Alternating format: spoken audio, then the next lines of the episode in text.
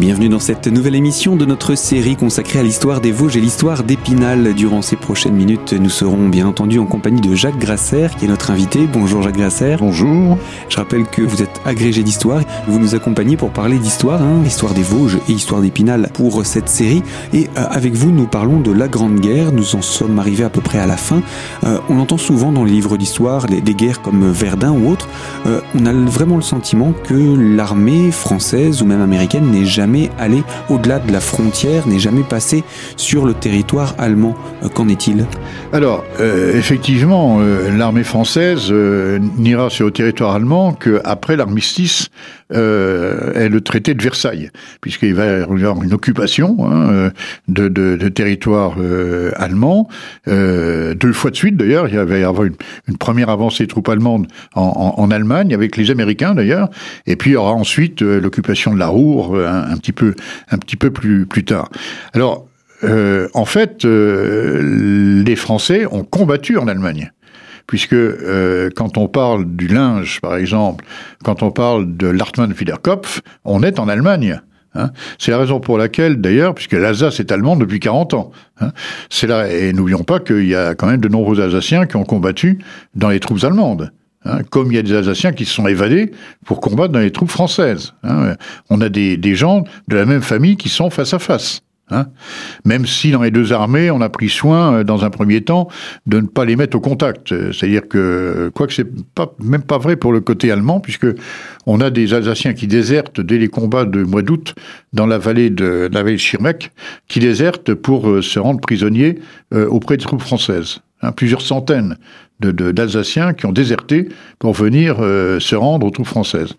Euh, mais dans un premier temps, c'est vrai que on a mis euh, les, ces, ces, ces, Alsaciens, on les a mis euh, surtout, euh, bah, ma foi, cantonnés dans les colonies françaises. Hein, il fallait bien maintenir l'ordre aussi là-bas, pendant qu'on faisait venir des troupes de tirailleurs d'Afrique du Nord, etc. Bah, ma foi, on les remplaçait aussi, en particulier par des Alsaciens, de même que les Allemands ont surtout mis des Alsaciens sur le front russe. Hein. de toute façon, éviter effectivement euh, la confrontation. Hein. Euh, moi-même, euh, mon grand-père était dans les troupes françaises au 43e territorial d'Épinal. Il avait en face de lui ses cousins en, Alsace, d'Alsace. Hein. Donc voilà, c'est quand même des situations, des situations très compliquées.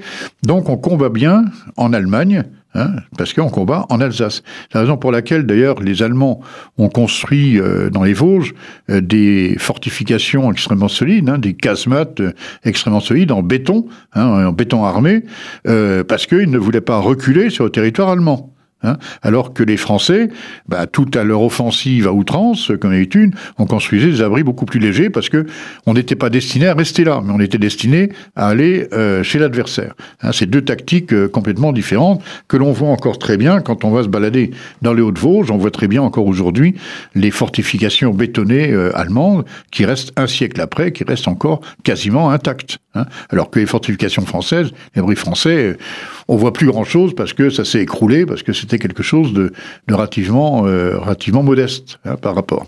Et qui n'était pas prévu pour durer non plus. Voilà. Cette après-guerre, ensuite, que dire Une fois que la guerre se termine, on bah, passe Il va y avoir un changement, un changement radical euh, à Épinal. Euh, enfin, il y a deux changements importants. Euh, premier changement, la disparition de l'armée à Épinal. C'est-à-dire que dans un premier temps, après, bon, évidemment, il y a des troupes qui reviennent. Alors qu'Épinal était une place forte, une des quatre une place places forte, fortes. mais elle ne l'est plus, en fait, en tant que telle, euh, entre les deux guerres, puisqu'on va conserver simplement, on va continuer à, à, garder les ouvrages qui restent propriété militaire, mais en fait, dans la réalité, on va continuer à entretenir surtout les ouvrages qui avaient été modernisés. Hein, fort du Xenier, le fort des Adelphes, fort de Longchamp, le fort de Dogneville, euh, le fort de, de. Hein, voilà, c'est ces forts-là qui vont euh, être euh, toujours en état de fonctionner et qui fonctionneront effectivement pour certains d'entre eux en juin en 1940. Mais euh, on va avoir, euh, je parlais de l'énorme garnison d'avant-guerre, on ne retrouvera jamais les effectifs, puisqu'on va continuer à travailler sur Maginot. Mais ceci est une autre histoire. Et donc, on va déplacer les régiments du côté de l'Alsace, bien sûr, Moselle, etc., et non plus euh, sur Épinal. Alors, il y aura quand même toujours de l'armée.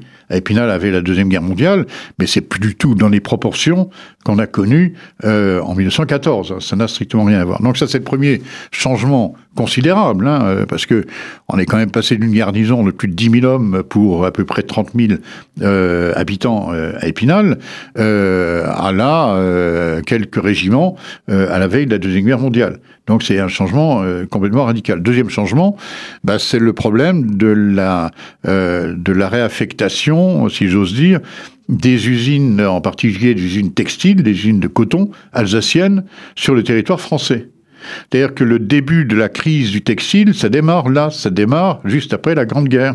Tout simplement parce qu'on va récupérer tout le potentiel de fabrication cotonnier euh, d'Alsace, alors que la clientèle, elle, elle ne s'étend pas. Donc, on vous souvenez qu'on avait dit que on avait construit, les Alsaciens avaient construit des usines très modernes du côté français, d'ailleurs dans, les Vosges, pour compenser, euh, pour continuer à avoir le marché français. Et donc, en 1918, ben, on récupère non seulement toujours ces usines-là, du côté euh, français, mais on récupère tout le bassin alsacien. Donc, on a une surcapacité, une surproduction qui va apparaître très vite, et ça va être effectivement le début euh, de la crise textile. Ça coïncide aussi avec euh, les héritiers de la troisième génération de patrons. Hein, on dit souvent que la troisième génération, la première crée, la deuxième maintient, puis la troisième a des tendances à liquider. Voilà, ça c'est des changements très importants. On en reparlera parce que je pense que euh, l'entre-deux-guerres, euh, on doit l'étudier euh, avec la deuxième guerre mondiale. Hmm. Hein, je pense que c'est ça qui est important. Il y a un changement de mentalité, il y a, il y a un changement de climat. la ville va plus ou moins s'endormir, donc il faudra y revenir en parlant de la deuxième guerre mondiale. Alors, euh, pour conclure autour de, ce bilan, euh, la ville d'Épinal, les villes et villages des Vosges, euh, au sortir de cette guerre, il faut aussi penser les blessures, il faut reconstruire. Alors, il y a, y a, plusieurs choses. bon, d'une part, il y a un tiers du département qui a été ravagé par la guerre. Hein, tout l'arrondissement de Saint-Dié euh, a été euh, euh, ravagé par la guerre. en plus de ça, bon, comme partout, bah, il y a eu tous les mobilisés avec un changement de mentalité puisque c'est les femmes qui ont qui ont remplacé les hommes hein, dans beaucoup de dans beaucoup de métiers. Il faut souligner aussi un, gros traumatisme aussi parce que il y a des populations qui ont été occupées, donc un tiers, un certain nombre de, que c'est de l'ordre d'un peu plus d'une vingtaine de communes qui ont été occupées toute la durée de la guerre, hein, qui étaient en secteur allemand. Euh, donc on n'en sort pas non plus euh, intact. Hein, des populations qui ont subi beaucoup de vexations, beaucoup de privations, hein, euh, beaucoup de traumatismes, surtout au tout début de la guerre, en 1914. Après ça se calme un peu. et puis donc ces, communes menacées, ravagées au cours de la guerre. Et puis les populations évacuées. On l'oublie souvent, mais parler des civils pendant la Grande Guerre, c'est aussi euh, montrer des gens qui sont exilés. Hein, quand l'offensive allemande se développe euh, à la fin du mois d'août 1914, euh, à la suite des défaites françaises de Morange, de Sarrebourg, de Charleroi, etc., les Allemands avancent et donc on a toute une des, des, des, des milliers de gens qui prennent la route, qui s'en vont à pied avec des charrettes, euh, entraînant quelquefois des bêtes avec eux, euh, pour partir en exil, pour fuir euh, l'arrivée, l'arrivée des Allemands. Hein, c'est quelque chose de très spectaculaire. Dans le même temps, dans des places fortes comme Épinal, on évacue tout ce qu'on appelle les bouches inutiles, c'est-à-dire les femmes, les enfants, les vieillards, qui n'ont aucune utilité dans le corps tranché, sont évacués, évacués vers le sud de, la France, le centre de la France, Massif central, vallée du Rhône, etc., où certains d'entre eux vont rester pendant les quatre ans, ne vont pas revenir, puisque s'ils revenaient, il faudrait les ravitailler. Hein. et donc la priorité, c'est l'armée.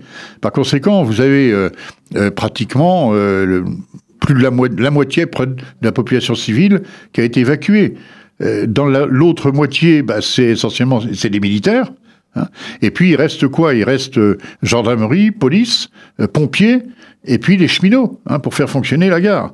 Voilà, ça c'est les métiers utiles qu'on va garder, puis évidemment le personnel dans les hôpitaux. Euh, médecins, infirmières, etc., puisque Épinal, ville de l'arrière, va devenir un énorme hôpital, en fait. Hein. les, blessés évacués du front tout proche viennent à Épinal. Alors c'est pas seulement euh, l'hôpital civil Saint-Maurice, euh, l'hôpital Axo à, à Golbet, mais c'est aussi des hôpitaux qui sont ouverts dans des établissements scolaires, comme le lycée de garçons, comme l'institution Saint-Joseph, hein, et même la préfecture va servir d'infirmerie à un certain moment. Hein. donc tout ça, effectivement, avec des salles d'opération, avec des salles de convalescence, etc., etc.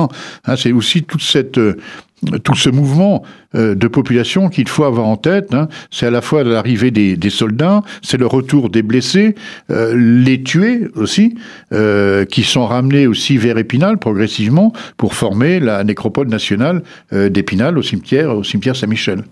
Et donc le retour des populations à partir de 1918 alors le retour des populations, bah, certains ne reviendront pas parce que d'abord il y a eu des décès hein, euh, entre temps. Hein, ma foi, la vie continue, hein, euh, voilà. Euh, et puis, étant donné que le, début de cette crise industrielle dont je parlais, et puis la, chute effectivement du marché à Épinal, puisque l'absence des soldats, qui constituait quand même un, marché important, va faire que des familles ou les plus jeunes des familles ne vont pas revenir ou vont revenir pour repartir euh, ailleurs, faire des études, par exemple à Paris. C'est très net dans, les, milieux, en particulier les milieux industriels. Hein, euh, on s'en va, c'est le début d'un exode de, de ces villes moyennes en direction en particulier de la capitale. Voilà. Bien voilà pour ce, regard sur cette grande guerre hein, avec euh, ces différents épisodes. Et puis donc euh, la prochaine fois, je vous propose qu'on puisse avancer encore un petit peu dans l'histoire et étudier. on va continuer avec les guerres, euh, malheureusement. Hélas, bah, c'était l'actualité de l'époque, j'ai envie de dire. Exactement. Merci Monsieur Grasser, à très bientôt. À très bientôt.